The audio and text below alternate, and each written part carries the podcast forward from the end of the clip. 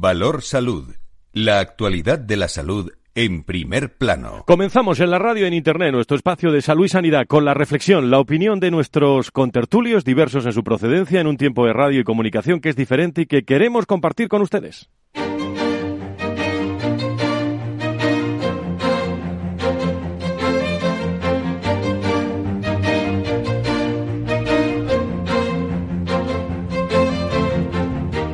Valor Salud es un espacio de actualidad de la salud con todos sus protagonistas, personas y empresas. Con Francisco García Cabello.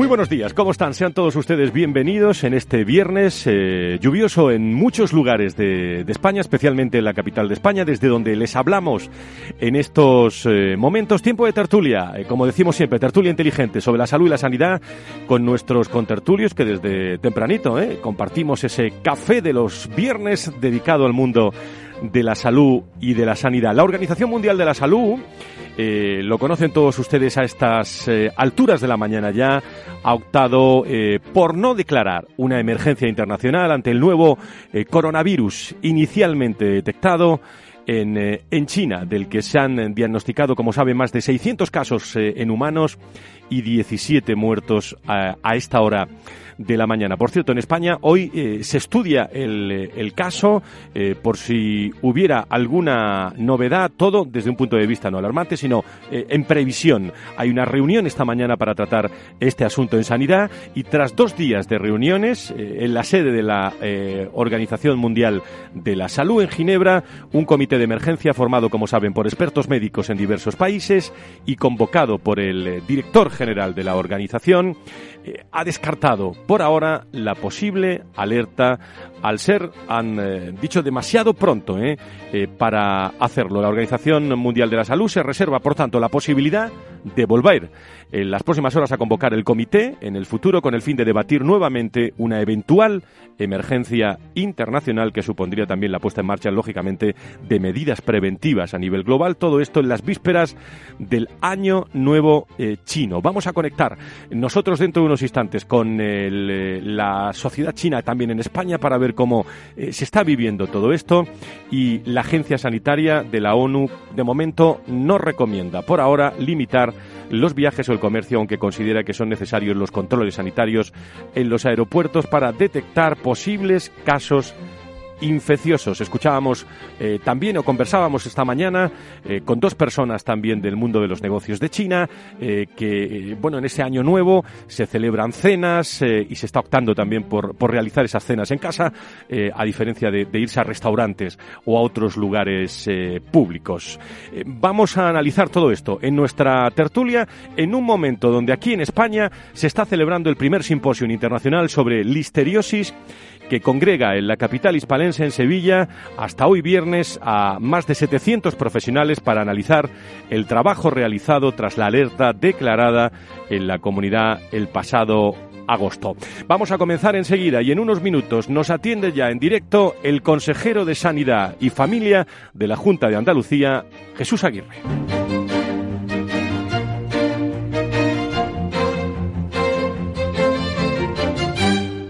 Valor Salud. La actualidad de la salud en primer plano. Saludamos a nuestros eh, contertulios a esta hora de la mañana. Eh, nos saluda y saludamos a esta hora a Fernando Mugarza, director de desarrollo del IDI. Doctor Mugarza, muy buenos días, bienvenido. Muy buenos días. Muchísimas eh, gracias por estar con nosotros. Saludamos a José Ignacio Nieto, es consejero de salud de La Rioja y experto en políticas sanitarias. Querido Nacho, muy buenos días, bienvenido. Buenos días. Saludamos también al director del Foro de Pacientes, José Luis Vaquero. Don José Luis, muy buenos días, bienvenido. Buenos días, gracias. Y bueno, no sé con qué publicáis hoy o con, qué salís hoy, querido Luis de Aro, director de Sanidad. Don Luis, muy buenos días, bienvenido. ¿Qué hay? Buenos días a todos, ¿cómo estamos? Y enseguida eh, conectamos eh, también con, eh, con, Sevilla, a ver si podemos hablar con Carlos Rus, el presidente de, de, ASPE, que nos, está, que nos está esperando. Lo decía yo que se está celebrando ese primer simposio internacional sobre listeriosis que congrega en la capital hispalense hasta hoy a 700 profesionales para analizar el trabajo realizado tras esa alerta declarada en la comunidad del pasado mes de agosto. Creo que nos escucha, tenemos en línea eh, a Jesús Aguirre, el consejero de Salud y Familia de la Junta de Andalucía. Don Jesús, encantado de saludarle. Muy buenos días. Eh, buenos días, Fran. Muchísimas gracias por estar, eh, por estar con nosotros. Bueno, eh, primer simposium internacional sobre histeriosis del que yo creo que en el mundo uno de los que más sabe es usted, consejero. Lo primero, por supuesto, saludar a todos tus contertulios. Yo creo que los conozco a todos. A todos y a todos les doy los buenos días. Eh, bueno, esto hemos ido, hemos aprendido muchísimo. Yo no sé si seré que más, me, más sabe de, de listeria, pero sí he aprendido muchísimo a través de este reto tan importante de salud pública eh, eh, al, cual no hemos tenido que enfrentar desde esta consejería. Yo creo que el reto de salud pública más importante en la cual se ha enfrentado Andalucía a lo largo de, de, su historia desde el punto de vista sanitario. ha sido, era el tercer, eh, la tercera alerta sanitaria más importante a nivel mundial con el tema de, de Nosotros lo hemos abordado como un reto, como una oportunidad. Y así es como lo estamos manifestando a lo largo de este simposio. Eh, consejero, eh, ¿qué es lo que más le preocupa, iba a decir, a usted y a los ciudadanos andaluces en materia de salud y sanidad en estos momentos? le escuchaba en las últimas horas hablar de la, la, sanidad que ha dejado también el, el Partido Socialista, que se han encontrado todos, eh, todos ustedes. ¿A qué nivel está Andalucía en materia de salud y sanidad, consejero? Bueno, eh, no he entendido muy bien tu pregunta porque se ha cortado al momento. De sí, decía que, que, que desde que tomó posesión de su cargo como consejero, eh, le preguntaba por el nivel de la salud y la sanidad en nuestra comunidad autónoma, en Andalucía, especialmente en, eh, cuando se ha vivido durante muchos años eh, a través del Ejecutivo de Susana Díaz, eh, pues, eh, pues una sanidad que yo entiendo que es muy diferente a la que quiere implicar usted, ¿no? Cuando nosotros llegamos nos encontramos una sanidad que, sobre todo con los primeros estudios que hicimos dentro de lo que es la Consejería de Salud y Familia, estaba muy deteriorada. Ellos hablaban de la joya de la corona y esta joya de la corona la tenían muy oxidada y teníamos que ponerle nosotros en valor. Lo primero que nos encontramos es que era la sanidad menos eh, con menos aporte económico en el comparativo con el resto de las comunidades autónomas. Eh, pero un aporte eh, muy insignificante en comparación con la media estadística. Lo primero que hemos hecho es apostar, eh, por parte de este gobierno, aportar por la sanidad. Hemos subido desde un 6,1 a un 6,4 lo que es el PIB regional eh, específico para sanidad. Más de 1.215 millones. Hemos aumentado lo que son los presupuestos de sanidad. Eh, lo primero que nos encontramos también fue muchísimos contratos basura de compañeros de lunes a viernes al 50, 75%, ya no hay ningún contrato basura, ya hay unos contratos dignos, un mínimo de seis meses y queremos ampliarlo ahora al año. Había un déficit de profesionales, nada más que a lo largo de este año eh, había habido un aumento de 4.600 profesionales más dentro de lo que es el sistema sanitario público de, Andalucía. las listas de espera era un tema que nos preocupó muchísimo eh, nos encontramos 500.000 pacientes más en lista de espera de los que no habían pensábamos que no habían dejado. Es decir, había 500.000 que no estaban el, que estaban en los cajones o que no estaban registrados oportunamente. Luego ahí tuvimos que abordarlo con un plan de choque. Hemos conseguido, vamos progresando adecuadamente. Nos queda muchísimo, muchísimo, muchísimo trabajo que hacer. Y luego tenemos atrancadas las ofertas públicas de empleo desde el año desde el año 2014-2015. Ahora mismo ya la estamos actualizando y tenemos ahora mismo 10.000 plazas para ofertas públicas de empleo. Igual que los traslados, no había traslados hace ya mucho tiempo y hemos hecho un macro traslado para los trabajadores del Servicio Andaluz de Salud de más de 14.500 personas para traslado y sobre todo un tema que nos preocupa mucho, la equiparación salarial. Nuestros profesionales estaban yendo a otros países y a otras comunidades autónomas. Teníamos una fuga de bata blanca, teníamos un déficit de masa gris para trabajar con nosotros. Los formábamos y una vez que los formábamos, acababan en MISA y no iban. Teníamos que fidelizarlos a través de mejores contratos y de equipararlos salarialmente con el resto de las comunidades autónomas. Es un trabajo ingente. Todo, nosotros comprendemos de que llevamos nada más que un año y nos queda todavía eh, mucha mili, para, al menos tres, cuatro años para, para intentar eh, poner la sanidad andaluza a la media del resto de las comunidades autónomas. Pero ahí estamos, ahí estamos en el intento. Yo tengo muchas preguntas, los contertulios también. Yo le hago la última eh, y ahora le damos tiempo a los contertulios por si quieren charlar eh, con usted. Y todo esto, como todo lo que quiere hacer, eh, ¿cómo se va a hacer, consejero? Eh, ¿con, qué, ¿Con qué dinero? Todo lo que lo que he dicho ya lo hemos hecho, o ya lo tenemos eh, bastante causado. el tema económico para nosotros es importante. Nosotros que no podemos permitirnos ahora el lujo de que el gobierno central nos estrangule económicamente. Eh, nosotros tenemos ahí un dinero que para nosotros es importantísimo, esos, esos, 530 millones de lo que se llama el mes, el mes 13, recaudados de IVA que nos tiene que dar el gobierno central y no nos los quiere dar, para mí supone estrangularme económicamente todos los proyectos sanitarios que tenemos actualmente esta consejería.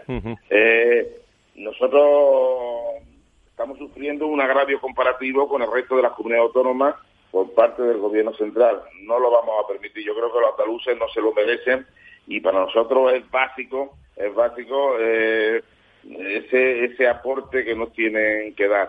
Eh, con todo eso, eh, el gobierno de Juanma Moreno, el gobierno del cambio, desde el principio, la apuesta más importante desde el punto de vista económico ha sido la sanidad. Hemos aprobado dos presupuestos. El año pasado, Andalucía aprobó dos presupuestos, el presupuesto del 19 y el presupuesto del 20, que lo tenemos ya aprobado. Y en los dos presupuestos, el mayor aflujo económico se lo lleva sanidad. nuestra apuesta era quizás para el más débil de la cadena. Y el más débil de la cadena después de 37 años de gobierno socialista, era el sistema sanitario público de Andalucía. ¿eh? Muy bien, pues eh, no sé si nuestros contertulios quieren hacer alguna pregunta. Eh, se encuentra con nosotros también un ex consejero de salud de La Rioja, José Ignacio Nieto, y experto en políticas que participa en esta tertulia, y muchos más. Os, os ruego brevedad. Nacho, adelante. Consejero, buenos días. Buenos días, José Ignacio. Oye, yo solo una, una pregunta te quería hacer, al hilo además de lo último que has dicho, ¿no? Porque, bueno, yo te entiendo perfectamente, pero estos, esta actuación que ha hecho ahora el Gobierno Central con las finanzas de Andalucía, ¿no crees tú que es también una forma de seguir defendiendo y tapando lo que durante tantos años han hecho y que de esa forma eh, intentar, eh, de alguna manera, cambiaros o, modificar ese rumbo que con tanta intensidad y con tanta fortaleza estáis siguiendo? Efectivamente, Ignacio. Eh, eh, es, que, es que es tan absurdo, es tan esperpéntico el que el que el, nos paraliza el gobierno central a través de María Jesús Montero como ministra de, de Hacienda no nos deja en los mercados libres podamos nosotros eh, gastar el dinero que creamos oportuno, porque dice que no hemos salido del déficit en el año 2018, que era cuando ella estaba de consejera de, Hacienda en Andalucía. Es decir, ella misma nos paraliza a nosotros por la, por la mala gestión que hizo ella misma. Es decir, eh, bueno, eh, es lo más esperpéntico y lo más absurdo que he oído yo en muchísimo tiempo. El que tenga un gobierno central nos tenga paralizado por una gestión que hicieron ellos mismos, es la verdad que, que, es serpéntico. Eh, nosotros lo único que, pedimos es la igualdad con el resto de las comunidades autónomas, si no pedimos ni más ni menos, que nos dejen tranquilos. Si nosotros durante el año 2019 hemos hecho una gestión magnífica de los recursos públicos, si estamos dando credibilidad, el gobierno eh, progresamos muy adecuadamente actualmente. Eh, lo que quiero que no nos que, nos dejen, que no nos martiricen. yo no sé, será política del gobierno central, pero desde que han empezado y llevan poco tiempo, eh, han focalizado gran parte de su artillería contra Andalucía, lo cual eh, nos puede doler, a mí me duele personalmente como andaluz, pero también como consejero a la hora de que se me cercene parte de de la, la, parte alícuota de, presupuesto que me tienen que dar. ¿eh? Sí, consejero, le pregunta el, director del Foro de Pacientes, José Luis Vaquero, que está con nosotros en directo. Adelante, José Luis. Buenos días, señor consejero. Un placer hablar con Buenos días, José Luis. Eh, quería comentarle una inquietud que venimos eh, teniendo y es los errores de medicación, em, especialmente en, los hospitales, aunque puede ser en cualquier ámbito sanitario. ¿no? En ese sentido, desde el Foro Español de Pacientes estamos promoviendo una alianza multidisciplinar y eh, hemos detectado eh, en el que hay más de 20 eh, organizaciones científicas y hemos detectado que la clave está en no hacer más estrategias, sino aplicar una normativa. En ese sentido, solo hay tres comunidades en, en España que tienen estas, esta normativa. Eh, a mí me gustaría animarle a que en Andalucía se desarrollara también. Eh, los como normativa. Son razón de ser. Es decir, cuando queráis cualquier tipo de reunión y tomar cualquier tipo de medida que redunda de forma positiva eh, la gestión, en este caso tú, te has referido al uso adecuado de los medicamentos. Eh, todos sabemos los problemas que estamos teniendo, que tenemos con muchas veces eh, por, sobre, por sobredosificación, por falta de adherencia al tratamiento, por cambio a nivel de, medicamentos. Es decir, sabemos cuáles son nuestros problemas y sabemos cuáles son nuestras limitaciones. El trabajo que hagamos con vosotros, bienvenido sea. eh, una de las patas importantísimas para que nosotros vayamos progresando, no te quepa duda que son los propios pacientes. Lo que vosotros nos digáis, eh, lo valoramos, lo estudiamos y si lo podemos implementar en beneficio de, de la calidad y la seguridad hacia el paciente en el uso del medicamento, bienvenido sea. ¿eh? Muy bien. Eh, dos últimas cuestiones para el consejero. Tiene que continuar con su simposium. El eh, Fernando Mugarza, doctor Mugarza, director de desarrollo de, del IDIS. Por cierto, me manda muchos recuerdos para usted, consejero Manuel Vilche, ¿eh? que está hablando con él esta mañana. ¿eh? Muy buenos días, consejero. ¿Qué Adelante. tal estamos? Bueno, pues eh, la, la pregunta es que casi es obligada, ¿no? Desde la, desde la Fundación IDIS, ¿no? Eh, vemos las dificultades que hay eh, en este momento con los temas de acceso, ¿no? Con las esperas, con la equidad, con la cohesión, también con la financiación, ¿no? Que se habla de ese incremento de ese 2% del, sobre el PIB, ¿no? Que sería necesario para ponernos al mismo nivel prácticamente que la media europea, ¿no? Pero mi, mi pregunta es más que una pregunta, una reflexión que me gustaría que nos hiciese, ¿no? Sobre la importancia de la colaboración público-privada precisamente en la resolución de este tipo de, de dificultades por las que pasa el sistema. Mira, eh, para nosotros no existe, la, la sanidad una de todo y para todos. Esa dicotomía de público-privada que tanto ha gustado durante tantos años en mi comunidad autónoma, eh, la tenemos totalmente obviada, es obsoleta, es antigua. Eh, a mí lo importante es solucionar el problema a mi paciente y si para lo cual sumo recursos públicos-privados son complementarias, pues en beneficio del paciente, bienvenido sea. Ahora mismo estamos en el Congreso, de, en, en el simposio de listeria. En la listeria, el abordaje que hicimos a mediados de agosto fue eh, toda la información y en, la- y en el grupo asesor de listeria integramos directamente el- solo los hospitales privados y la medicina privada. El abordaje de los protocolos embarazadas lo hicimos dentro de la sanidad pública y de la sanidad privada. Vamos de la mano. La sanidad, por eso digo que para nosotros lo tenemos claro, es una de todo y para todos. Y todo lo que sea complementarnos uno y otro en beneficio del paciente iremos de la mano, no te quepa duda. ¿eh? La última, Luis de Aro, director de Sanidad. Adelante, breve, por favor. ¿Qué, consejero? Buenos días, ¿cómo estamos? Buenos días, Luis. Bueno, quería una pregunta quizá un poco más política, porque quería preguntar si sería bueno también tener un MIR andaluz, ¿no? Si eso generaría un beneficio especial para el sistema sanitario, para todos los estudiantes y para el futuro del sistema. Eh, yo soy partidario de que toda la, la formación eh, se lidere desde el Ministerio de Sanidad. No podemos tener un MIR andaluz, un MIR catalán, un MIR vasco, un MIR extremeño. No, aglutinemos y ponemos ahora son los exámenes de MIR, Ujú. los exámenes que son ahora ya en esta, La próxima esta semana, próxima semana, sí. Está perfectamente eh, trabajado el modelo MIR. Es un éxito el modelo MIR. Nuestros profesionales están muy formados y muy eh, cualificados gracias a este modelo. Y lo que tenemos que hacer es reforzarlo, eh, unificarlo, seguir que siga igual de unificado que está actualmente y extenderlo, extenderlo a otras profesiones sanitarias como se está haciendo. Luego nuestra apuesta está en aumentar el número de plazas MIR. Por ejemplo, nosotros hemos solicitado ahora 100 plazas MIR más de medicina familia. Hemos aumentado importante el número de pediatras porque hemos hecho un estudio demográfico y sabemos los déficits que vamos a tener los- en los próximos años. Pero todo se lo comunicamos al ministerio y debe, debe haber nada más que un único MIR. Nuestra apuesta es único y para toda para toda España. ¿eh? Pues la última por mi parte. Eh, en esa idea eh, de unificar todo, toda la, la salud, todas las instituciones de la salud, esa eh, es una reflexión que le pido en, en, la ulti- en el último minuto y medio que nos queda. Y la última, las puertas del examen MIR. Tantos profesionales, muchos de ellos andaluces. eh, bueno, ¿cómo están los médicos andaluces? Eh, el futuro de estos, de estos médicos. Sé que son dos muy amplias, pero le pido brevedad, consejero. Bueno, los médicos, los médicos andaluces eh, estaban eh, muy reivindicativos y, y- y lo que reivindicaban en justicia con, con muchísima razón referente a sus condiciones sociolaborales y sus condiciones retributivas. Nosotros intentamos intentamos darle darle lo que podemos. Vamos poquito a poquito. Yo creo que están mucho más integrados en el propio sistema sanitario y económicamente están mucho mejor que otros.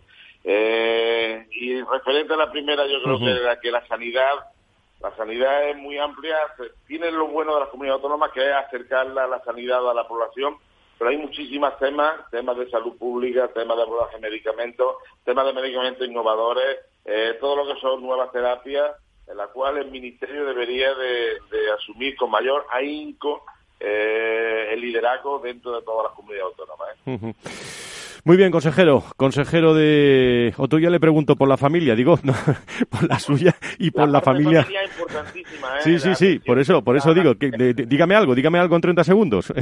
Vamos eh, la parte de familia aglutina a toda la familia y, y cualquier cosa que está haciendo este gobierno, cualquier cosa que vamos al Consejo de Gobierno, siempre tiene que tener un abordaje específico en el tema de familia. La familia para nosotros el eje eh, principal de nuestra sociedad y a ella nos, nos referimos constantemente y en ella vamos a hacer una ley específica de familia, igual que una ley de atención temprana. Queremos que la atención temprana eh, sea el quinto pilar de bienestar de la sanidad de, la sociedad andaluza. Ahí estamos trabajando. ¿eh? Muy bien, pues eh, consejero, le dejo en ese simposio que, acaba esta mañana y que nos veamos en muchos encuentros, que será buena señal para todos, para este programa y para, y para usted. Muchísimas gracias por estar con nosotros, consejero. Un, abrazo a ti y a todos tus contertulios. Un abrazo muy fuerte. Un abrazo, muchas gracias. Consejero de Salud de, la, de Andalucía, que está con nosotros. Valor Salud. La actualidad de la salud en primer plano. Eh, simplemente, eh, ¿algún comentario sobre, sobre esta entrevista, Luis, eh, antes de hacer la primera pausa y irnos a Fitur? Bueno, una de las cosas que desde luego es importante y yo creo que tenemos que tener en cuenta es que el consejero de salud de, de Andalucía, Jesús Aguirre, es una persona que tiene mucha experiencia y es algo que no está sucediendo habitualmente con, con, los nombramientos de los consejeros. Entonces, escucharle yo creo que siempre es una cosa que es buena. Yo estoy de acuerdo totalmente con lo que dice Luis. Y en la parte que me corresponde y en lo que le he preguntado, pues la verdad es que me ha, me ha agradado mucho ¿no? lo que le he escuchado, porque efectivamente la sanidad debe ser única, lo mismo que el, el, médico es único, el paciente también. Y eso sí, tenemos una provisión y un aseguramiento público y privado, pero esa complementariedad y esa colaboración entre los dos sistemas, lógicamente, tiene que ser cada día más intensa en beneficio de todos, de los profesionales, eh, de las propias consejerías desde el punto de vista de financiación y de los pacientes, que es lo más importante. Nacho. Pues eh, efectivamente, yo la verdad es que es eh, un hombre que sabe lo que está haciendo, que sabe dónde está, que está muy asentado en el, en el suelo. Pero eso que decías tú ahora, Fernando, ¿por qué no pasa también en otras comunidades? Si ah. el problema es el mismo, la sanidad española es la misma, las comunidades tienen una función, estoy convencidísimo, muy importante que cumplir, pero hay cosas que no pueden ser distintas en unos lugares y en otros, ni convertirlas en pedradas continuas que además se le pegan a los pacientes, que eso es lo peor, lo peor de todo. Pues nada, José Luis, nos tendremos que ir a Sevilla, ¿no? Tener una reunión con el consejero y hacemos el programa desde allí, ¿no? Y, empezar a ver resultados. eso es una gran idea, ¿eh? Muy bien, pues lo está previsto, está previsto. Y este año les, vamos, le ibas, a decir que les aseguro, por no decir otra cosa, que, va a estar, que vamos a estar en, en Sevilla con Valor Salud. Vamos a hacer una pausa y volvemos enseguida. Renta 4 Banco el primer banco español especializado en inversión. Sí, somos un banco como muchos, pero no nos parecemos a ninguno. ¿Por qué? La especialización. Tenemos soluciones que se ajustan a cualquier perfil y necesidad. Inversiones con mucho o poco dinero en todo tipo de productos. Soluciones que lo hagan todo por ti o solo asesoramiento para que operes tú mismo. Descubre qué es tener un banco y un especialista en inversión al mismo tiempo. Para más información, entra en r4.com, llámanos al 902 15 30 20 o visita tu oficina Renta 4 Banco más cercana. Para personas inquietas, Capital Radio.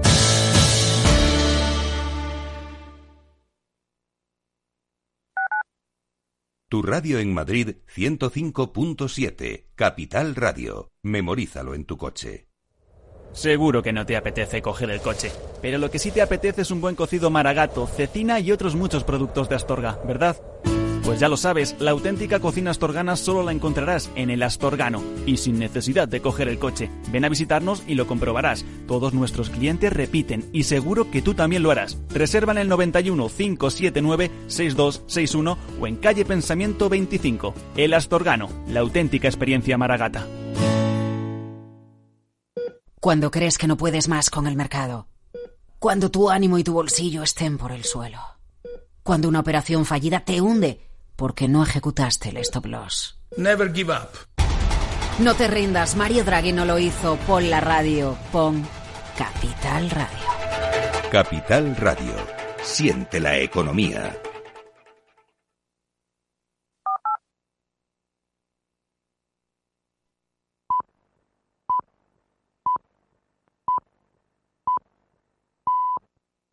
Hola, soy Leopoldo Abadía, autor de La Crisis Ninja, y quiero hablaros de lo normal. Lo normal es que cuando inviertas tus ahorros, nadie deje los mejores productos de inversión para otros que tienen más dinero. Con Finanbest puedes invertir como lo hacen los grandes patrimonios, accediendo a los mejores productos de inversión. Entra en finanbest.com y descubre que lo normal es extraordinario. Lo normal es Finanbest.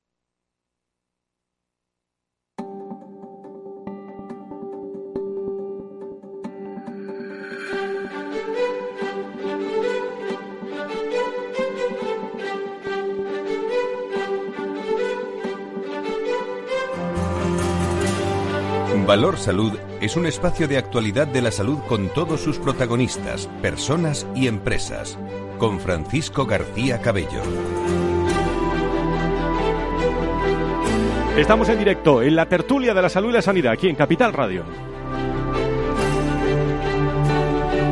Pues ahí están las declaraciones del consejero de Salud eh, y Familia de la Comunidad de Andalucía, que ya, por cierto, se está moviendo por aquella comunidad. Eh, alguna de las cosas que ha dicho el, eh, el, consejero a esta hora de a esta hora de la mañana. Eh, Fernando Mugarza, eh, doctor, usted que conoce China, ¿alguna novedad? Porque mañana año nuevo chino, de momento no hay emergencia. La Organización Mundial de la Salud ha optado por por no declarar una emergencia internacional. Pero, mm, ¿de qué epidemia estamos hablando? ¿De qué, de qué tipo de emergencia? Bueno, ya se ha hecho familiar, ¿no? Eh, es un coronavirus y pertenece precisamente a esa familia que desgraciadamente se ha hecho, popular, ¿no? Se ha hecho popular desde el punto de vista de que, bueno, pues también es un coronavirus, el del resfriado común, pero también es un coronavirus, por ejemplo, brotes epidémicos como, por ejemplo, el del SARS, que se produjo en China y que acabó, pues, con, afectando a más de 8.000 personas, ¿no? Y con 700 fallecimientos. Y también es un coronavirus, el del MERS, ¿no? Que se produjo ese brote epidémico en Oriente Medio y también pues algo así como 2.000 o 3.000 personas eh, padecieron esta, esta patología y también con bueno pues con, con fallecimientos pues con un nivel de, de cerca de 800 eh, personas. ¿Y síntomas, Fernando? ¿Y cómo se puede prevenir? Bueno, pues los síntomas, eh, en principio es como es un síndrome respiratorio, fundamentalmente, pues eh, caracterizado. Una neumonía también, ¿no? Sí, bueno, pero eso es cuando se complica Sí. la cosa, ¿no? Pero en principio es, dig- digamos que es un síndrome respiratorio con secreción y gote- y goteo nasal, con tos, con fatiga, con dolor de garganta y de cabeza, fiebre, escalofríos, dificultad para respirar, en fin, lo que es lo que es un síndrome respiratorio, ¿no? Lo que pasa es que eso se puede complicar y se puede complicar especialmente pues en personas como son inmunodeprimidos, como son pacientes crónicos, como son personas ya en edad avanzada y por lo tanto con ellos también pues hay que tener mucho cuidado, personas embarazadas, por supuesto, y entonces ese es el ese es el problema, ¿no? Y luego, claro, pues eh, el, el tránsito de las personas, ¿no? Porque hay un periodo de incubación aproximado de unos cinco días y en ese periodo de incubación pues las personas nos movemos, ¿no? Entonces eh, poner límites es complicado, a pesar de que en China ya se ha dicho que hay cinco ciudades en este momento, si no si no he leído mal, ¿no? O no me he informado mal, que en este momento están o en aislamiento o en cuarentena y eso y eso es importante. Y luego pues cómo sobre prevenir- todo pendientes del año, perdona Fernando, sobre todo pendiente mañana del año nuevo chino, en el que escu- escuchaba esta mañana que, Sí. que bueno, que muchas cenas y tal se están opt- optando por, por irse a casa, ¿no? Eh, y porque está todo el mundo con las mascarillas y todo esto y Lógicamente, lógicamente, porque además cuando ocurre una cosa de estas, lógicamente, pues hay, hay digamos, ese, y es lógico, ¿no? El temor a ese contagio, porque no hay que olvidar que tiene un índice, un cierto índice de mortalidad, ¿no? Aunque sí que es verdad que parece ser que este eh, coronavirus de Wuhan, eh, el nivel de, infección o, mejor dicho, de contagiosidad es menor que el del MERS o del SARS, ¿no? Pero hay que tenerlo en cuenta. Y en estas aglomeraciones es muy importante. Y decías antes prevenirlo, pues la prevención es fácil, ¿no? Pues lo mismo que prevenimos una gripe, por ejemplo, ¿no? Con medidas higiénicas, eh, fundamentalmente, pues, pues procurar, procurar guardar bien to- todo lo que, guardarse, mejor dicho, de, de esos estornudos, de esa tos, porque se transmite por vía respiratoria, como es lógico, con el contacto de personas, sobre todo aquellas que, que se presuma que pueden estar eh, afectadas, ¿no? Y luego también muy importante, que lo hemos dicho en esta mesa, es el, el tema de, de la higiene de las manos, ¿no? Que muchas veces eh, nos olvidamos de ello y es un mecanismo de transmisión de persona, de persona a persona. Y no olvidemos también que, que este tipo de coronavirus, pues eh, son, son es una familia de virus que se transmite también de una forma zoonótica, ¿no? Por lo tanto, su origen muchas veces está en los animales. De hecho, en el SARS, pues el origen estaba en murciélagos, parece ser.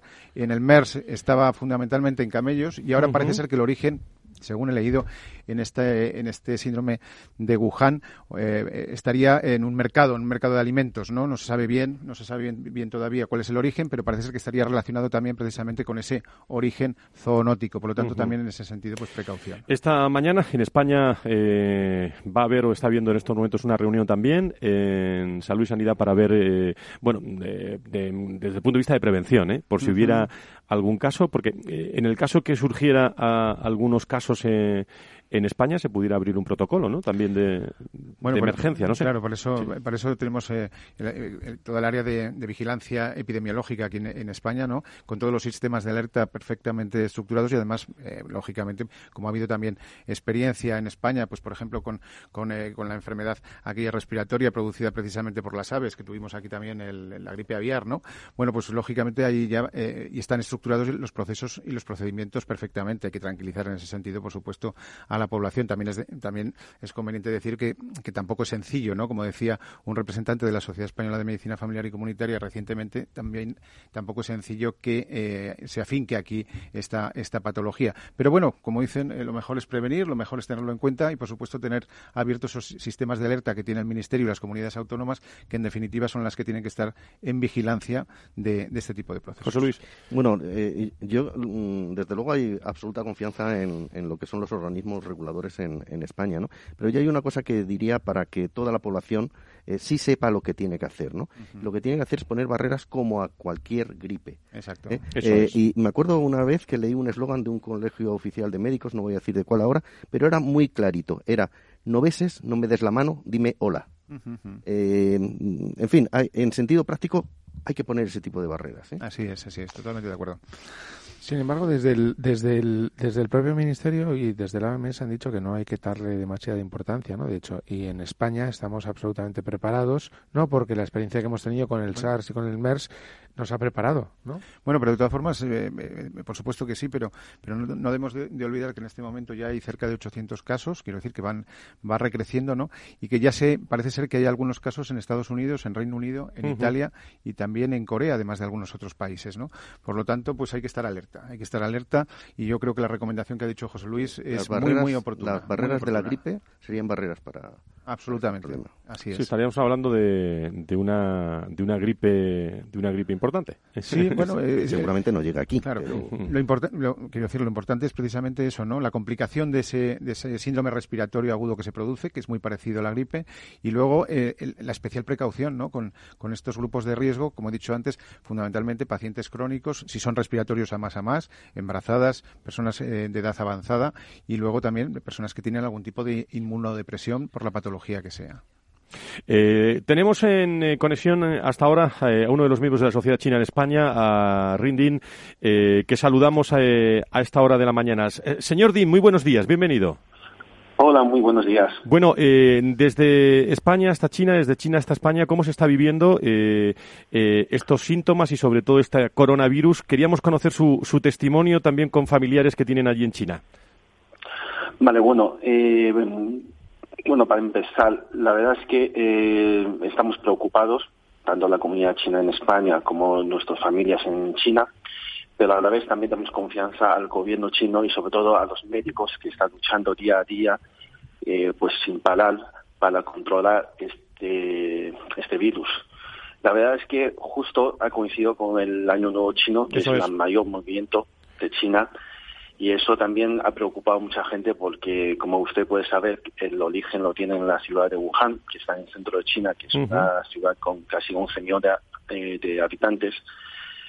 Y, la verdad es que como tiene un periodo de infección, bueno, según los medios públicos, de 7 a 14 días, pues hay mucha gente que ha estado viajando en esa ciudad, que luego ha vuelto a su pueblo, pues puede ser los posibles infectados.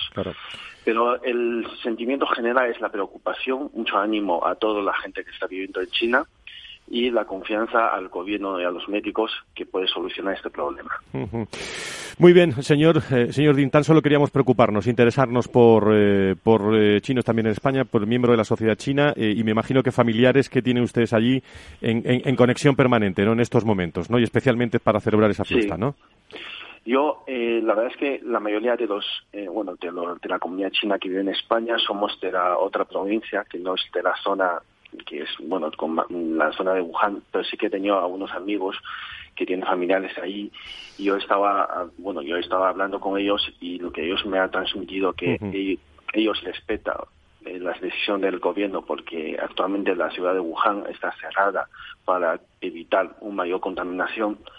Y eh, lo que va lo que va a hacer durante este año nuevo es quedarse en casa y, esperar que los médicos solucionen el problema que no va que bueno ellos lo que van a intentar un poco es evitar salir para evitar contactos y, contaminaciones cruzadas. Muy bien, pues el testimonio de la sociedad china en este programa. Señor Di, muchas gracias. Eh, eh, mucho ánimo y muchos eh, recursos a toda la familia. Muchas gracias. Muchísimas gracias.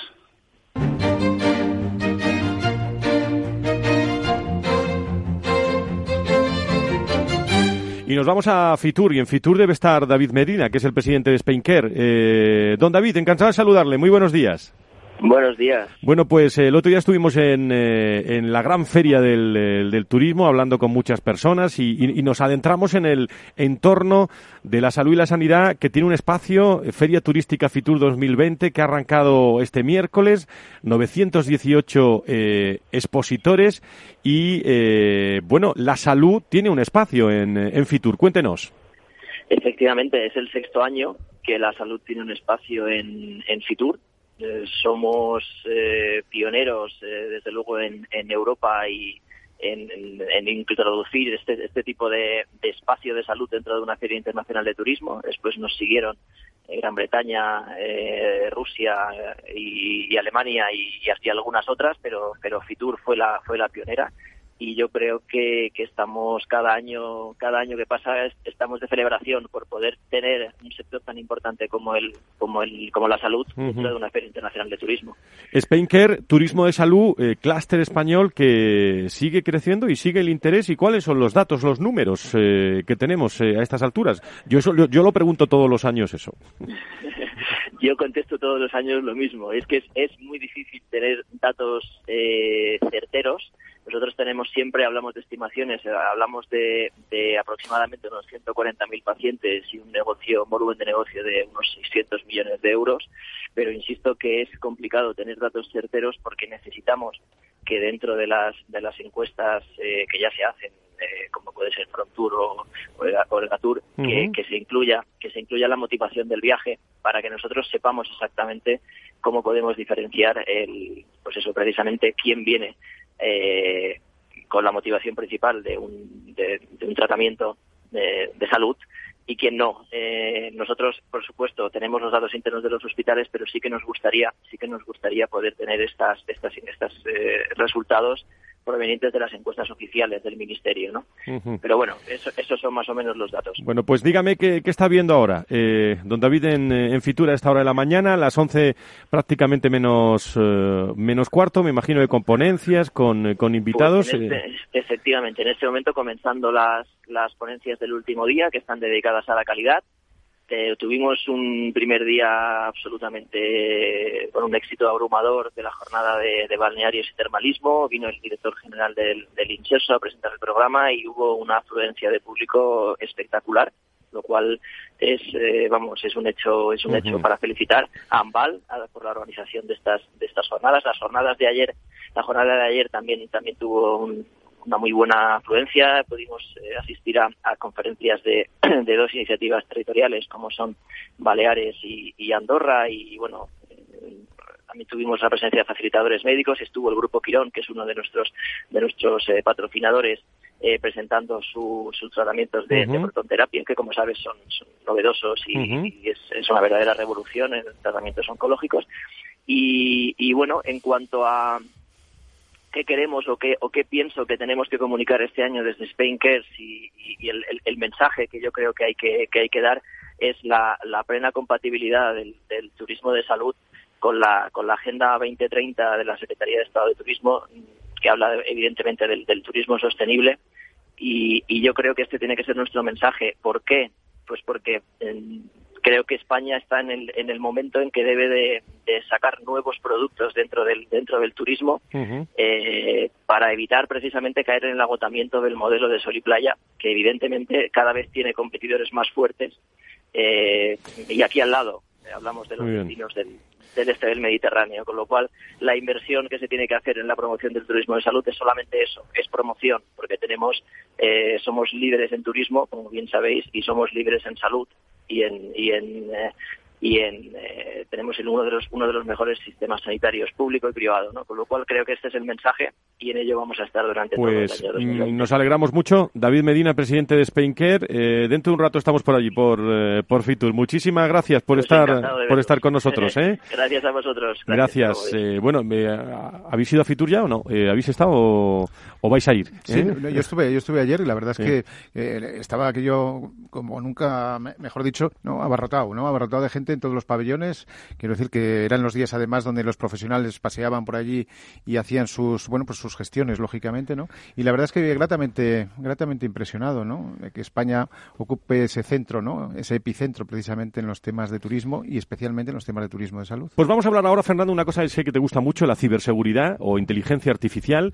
Cada vez se invierte más en seguridad en todos los sectores, debido a que las entidades también están inmersas en, en distintos procesos de digitalización, como saben ustedes, la salud también, y han de evitar que sus datos, y hemos tenido noticias esta semana y estos últimos días, eh, se vean comprometidos. ¿no? Eh, hace unas horas escuchábamos a IDC eh, escuchar eh, como consultora especializada presentar algunas predicciones. ¿no? El, el mercado de la ciberseguridad va a seguir creciendo hasta 2022 y el pasado año el crecimiento fue superior al 10%.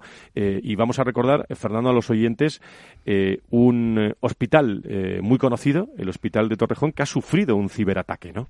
Así es, así lo hemos visto en las, en las informaciones, en las noticias, y la verdad es que es un tema que no deja de, de ocupar espacio y de preocupar, ¿no? Y pre- precisamente por eso tenemos hoy a, a Mariano Benito, ¿no? Que es un, un gran experto precisamente en temas de ciberseguridad, porque... eh, Vamos a darle los buenos días, ¿no? Eso es, eso es. Don Mariano, director de seguridad de GMV. Muy buenos días, bienvenido. Buenos días, eh, Fran. Buenos Mariano días, Benito. Fernando. Acaba, Buenos Fernando, días. acaba. No, no, que, que iba a decir que, que además él lo contará, ¿no? Contra seguridad, pero no es, no es un caso aislado, ¿no? Sino que desafortunadamente, pues, eh, cunde en otros, en otros lugares y en otros países. Pero eso ya hablará él. Empiezo por el final. Eh, Mariano, ¿qué ha pasado en el, en el hospital de Torrejón? Bueno, eh, la verdad que en todo este tipo de, de- de ataques de ciberseguridad eh, siempre, la, siempre la gente intenta eh, tener las cosas muy, muy claras antes de poderlas contar y creo que todavía no sabemos todo lo que ha ocurrido allí. Eh, lo que sí que todo apunta es que en un momento determinado alguien recibió un correo electrónico Eso es. que no era un correo electrónico, sino que era un cebo para, eh, para que alguien picara y abriera e instaló un- una pieza de malware, un virus eh, informático, y a partir de ahí pues eh, se desencadenó el caos. También os digo, en el mundo de la ciberseguridad realmente la noticia es que esto sea noticia, porque quizás la noticia es que esto haya ocurrido por primera vez o se haya conocido por primera vez en un hospital español. Pero en hospitales de Estados Unidos llevamos varios años viendo problemas de este estilo y en España, pues lamentablemente también estamos sufriendo problemas de este estilo y los vemos todos los días. Ujú. España ha sufrido 20 ciberataques ¿eh? Eh, por otros estados, eh, Baltimore, Nueva Orleans, o, en, o en nuestro país el Ayuntamiento de Jerez ha sufrido ciberataques. También conocemos casos de ciberataques que han afectado a grandes corporaciones. Los malos eh, atacan a todos. ¿eh? Sí, sí, no, no discriminan nada. Eh, decía hace tiempo, no, no recuerdo cómo se llamaba este señor, que se dedicaba a robar bancos y le preguntó a un juez eh, americano eh, que por qué robaba bancos. Y dice, es que es donde está el dinero. Y aquí ocurre lo mismo. Eh, los ciberatacantes en- tienen un modelo de negocio, son una empresa más, ilegal, pero es una empresa más. Saben perfectamente eh, cómo pueden conseguir dinero y lo consiguen de todos los sitios donde lo pueden encontrar. ¿Y quiénes son donde los encuentran? Pues aquellos sitios donde a veces no han probado o donde no se tienen medidas de seguridad adecuadas. Y en cuanto a hospitales, estamos hablando de datos eh, muy delicados, eh, algunos datos que se pueden eh, que se pueden perder de, de enfermos. ¿Y, y- y cuál es la situación en, en- en hospitales donde hay ataques, se pierden esos datos y llegan los enfermos? ¿Qué hacemos? Pues eh, lo que estamos lo que estamos viendo es que el Hospital de Torrejón ha tenido que volver al papel y al papel de calco para recoger los datos.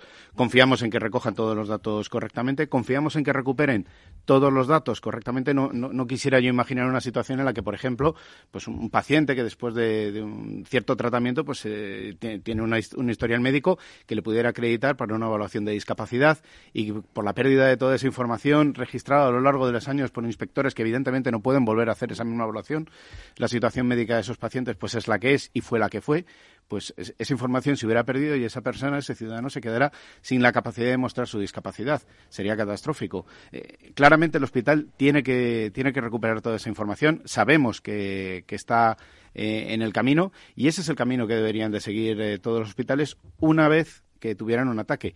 Pero desde GMV tenemos una posición distinta. ¿Por qué esperar a que ocurra algo? Prevengamos.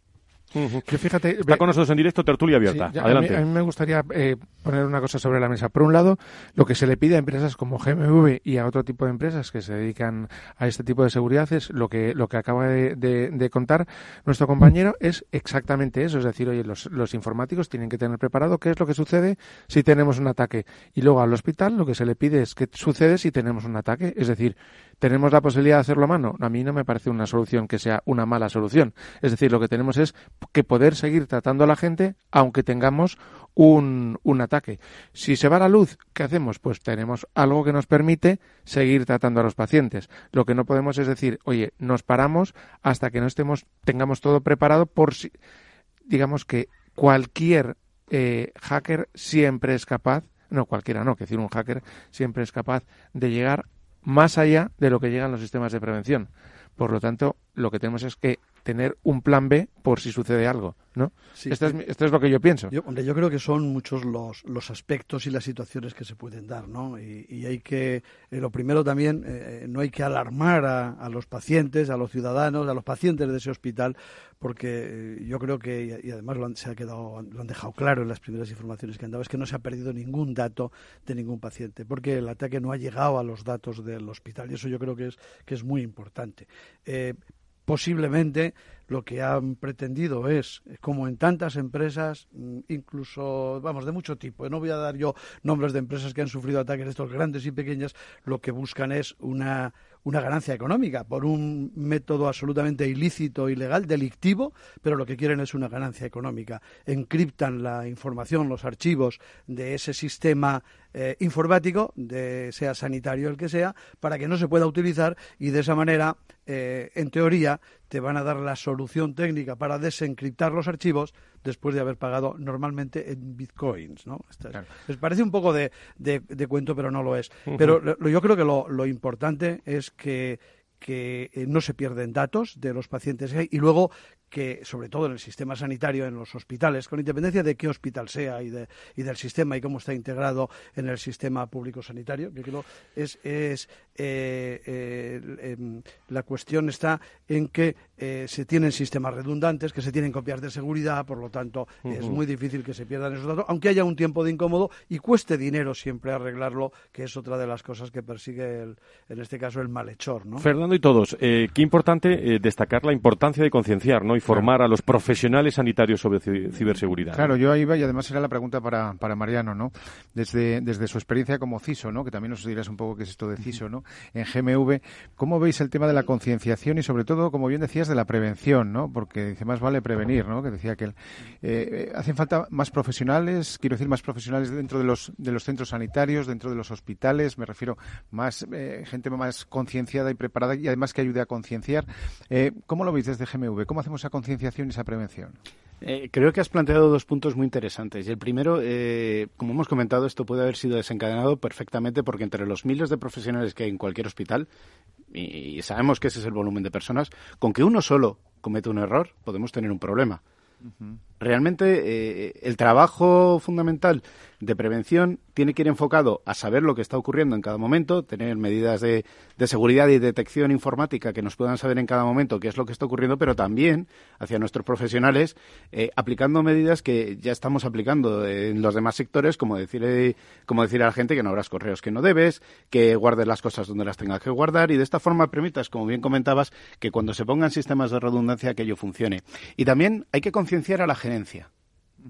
Porque en muchos casos lo que nos estamos encontrando, y de ahí vienen algunos datos que has planteado de aumentos de las inversiones, es que hasta ahora la seguridad ha sido mm, prácticamente dejada como un segundo, un tercer paso. Primero que las cosas funcionen. Oye, y si tengo un problema de seguridad, bueno, ya veremos. Claramente están pasando problemas de seguridad y esa actitud no es adecuada. ¿Y, qué se puede hacer específicamente, queridos amigos, eh, Mariano, en el sector de la, de la salud? ¿no? Estamos, nos quedan pocos minutos. Eh, en torno a la prevención, eh, futuro, quiero hablar de futuro. el, el presente y los ataques los conocemos ya. el futuro tiene que pasar precisamente en que no haya ataques y que cuando haya sean pequeños y cuando además se ocurran se recuperen bien. presupuesto, concienciación y realmente una voluntad de todos los profesionales sanitarios, desde gerencias, asistenciales, eh, soporte técnico, a que eh, la ciberseguridad es una tarea más que tenemos que cumplir, igual que tenemos que lavarnos las manos antes de entrar o fichar a, nuestra hora de entrar en nuestro puesto de trabajo. No, es que yo estaba, estaba escuchándote con atención y entonces pensaba en un aspecto que yo, creo que es importante concienciar, pero antes de concienciar, lo primero es eh, hay que formar, ¿no? Hay que formar a los profesionales porque, claro, a los médicos, a los eh, enfermeros, enfermeras, etcétera, etcétera, farmacéuticos y tal, nos, nos enseñan pues una serie de disciplinas, ¿no? Pero, sin embargo, pues en este caso los temas de seguridad y los temas vinculados precisamente a la ciencia esta de, de, análisis de datos, pues la verdad es que estamos en ese sentido bastante, bastante necesitados. ¿no? Me vais a perdonar un segundo porque creo que tenemos la voz, eh, nuestro equipo ha contactado con Cristina Granados, gerente del Hospital de Torrejón, y tenemos un sonido de ella también que yo creo que puede ser muy, muy, muy interesante. Lo tenemos el pasado viernes 17 de enero, el Hospital Universitario de Torrejón sufrió una incidencia informática que ha afectado a la disponibilidad de algunos sistemas de información del centro. Desde el primer momento hemos estado en coordinación con la Dirección de Sistemas de la Consejería de Sanidad, tomando las medidas necesarias para tratar de solucionar esta incidencia lo antes posible y recuperar la totalidad de las aplicaciones informáticas. A pesar de este incidente, la atención clínica que se está prestando es con normalidad en los servicios y no hemos tenido que derivar a ningún paciente a otro centro por este motivo. Las primeras evidencias parecen indicar que es un virus, pero habrá que esperar el resultado definitivo de los técnicos. No nos consta eh, en este momento que haya habido secuestro de la información como ha apuntado alguna fuente. Podemos decir que ya disponemos de acceso a los sistemas de la Consejería y mañana eh, tendremos el 60% de nuestros sistemas de información eh, trabajando sin problema. Quiero dar especialmente las gracias a nuestro equipo de sistemas que lleva trabajando 24 horas al día desde el viernes junto con la Dirección de Sistemas de la Consejería a nuestros profesionales porque han seguido trabajando con normalidad atendiendo a nuestros pacientes y a nuestros pacientes por su comprensión. Pues muchas gracias, ¿eh? La voz, gracias al equipo, a que por este testimonio, la versión ¿eh? de oficial de la gerente del Hospital de Torrejón, eh, Cristina Granados, ahí la, tenéis. Sí, formación, que es la pregunta que te había hecho Mariano, el tema de formación hacia profesionales y, ya, valoración, lógicamente, de, los comentarios que ha hecho. Un minuto tenemos. Sí, los comentarios son perfectamente claros, muy en la línea de sabemos cierta información, no la sabemos toda, Tampoco vamos a hacer eh, un diagnóstico completo. Cuando tengamos toda la información lo tendremos. Solamente he echado de menos un factor en la respuesta de, la gerente. No ha hablado de un equipo de respuesta ante incidentes. Ha hablado del departamento de sistemas. El departamento de sistemas sabe de sistemas, sabe instalar equipos, no sabe qué hacer. Bueno, no sabe, es presuntuoso. Pero no son especialistas en conocer exactamente cómo responder ante un problema de este estilo. Seguro que han tenido eh, el apoyo de algún equipo especializado de especialistas en ciberseguridad, como GMV o de alguna otra empresa, que les está ayudando hacer esos análisis forenses y esa recuperación ante el virus. Contad con ellos. Bueno, pues Mariano Benito, eh, director de seguridad de GMV, eh, más veces te queremos por aquí. Muchas gracias. Será un placer. Muchas gracias por estar con ciberseguridad, eh, con algún ejemplo. bueno, vaya programa hoy, completo para volver a escuchar, para, para, que, para estar al día con, con todo el sector, con la industria, con los pacientes, con ASPE, con IRIS, con COFARES, con todos nuestros contertulios, con todos los colegios de médicos que nos, están, nos gracias a todos los que nos escribís y, pero tenemos una hora, no, no nos da tiempo a muchas cosas más por, eh, por escucharnos y a todos por difundir eh, los contenidos. Me estaba, me estaba acordando yo de, de, Elvis, conocéis a Elvis, ¿no? Elvis me suena de algo. Bueno, en una película, en una película eh, que cantaba una canción con dos, con dos niñas chinas, ¿eh?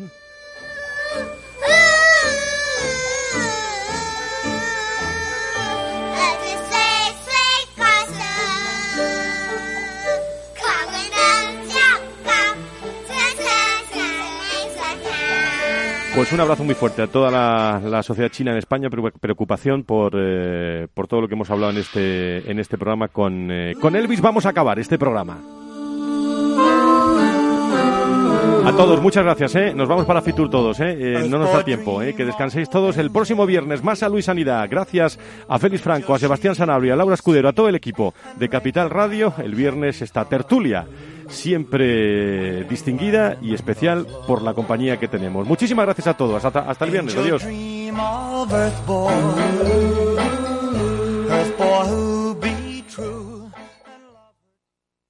Hola, soy Leopoldo Abadía, autor de La Crisis Ninja, y quiero hablaros de lo normal. Lo normal es que cuando inviertas tus ahorros, nadie deje los mejores productos de inversión para otros que tienen más dinero. Con Finanbest puedes invertir como lo hacen los grandes patrimonios, accediendo a los mejores productos de inversión. Entra en finanbest.com y descubre que lo normal es extraordinario. Lo normal es Finanbest.